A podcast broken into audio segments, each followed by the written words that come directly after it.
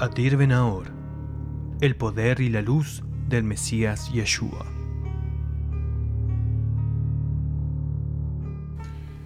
Yeshua dijo, Mas tú, cuando ores, entra en tu aposento, y cerrada la puerta, ora a tu Padre que ve en lo secreto. Mateo Matai 6.6. Shalom, queridos Caberín, mi nombre es Isaac Benahor, y quisiera compartir con ustedes unas reflexiones sobre la Biblia. Cerca del profeta Samuel leemos lo siguiente y la lámpara de Dios aún no se había apagado, y Samuel dormía en el templo del Eterno. Primera de Samuel, Shmuel 3.3. Con esta frase introductoria se nos sitúa en el contexto en el que se hallaba el joven Samuel en el momento en que recibió su primera profecía.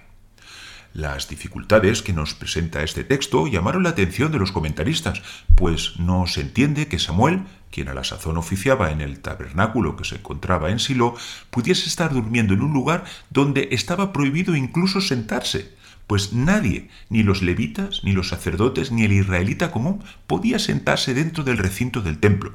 Tan solo los reyes de la casa de David, tan solo a ellos les estaba otorgado el privilegio de sentarse, pero únicamente en el atrio, no en el lugar santo, donde se encontraba Samuel.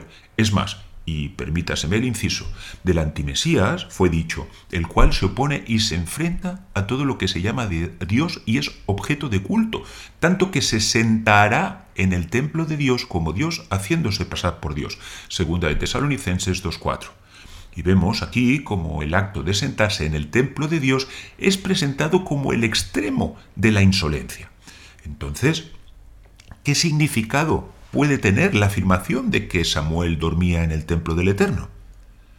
En la Biblia encontramos diferentes formas de postrarse en actitud de plegaria y de adoración, como nos ilustraría la siguiente enseñanza.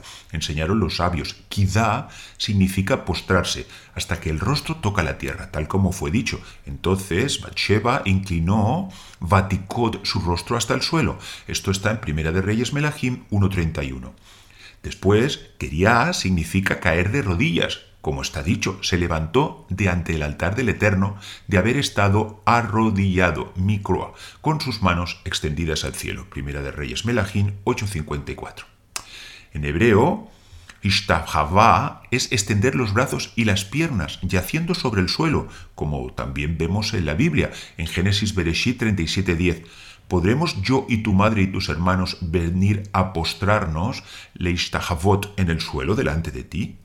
Y aquí, en esta enseñanza, vemos diferentes ejemplos con diferentes expresiones que en la Biblia aparecen con el significado de postrarse en una actitud de adoración. En nuestro texto aparece la palabra dormía, en hebreo shohev, una expresión que además de su acepción normal y corriente, también puede ser usada en un sentido espiritual, como en el versículo, ni siquiera de noche duerme su corazón. Eclesiastés Cogelet 2.23. De aquí que los comentaristas hayan interpretado este dormía en el sentido de que Samuel se encontraba orando en las vigilias de la noche, postrado en el templo del Eterno, cuando recibió su primera profecía.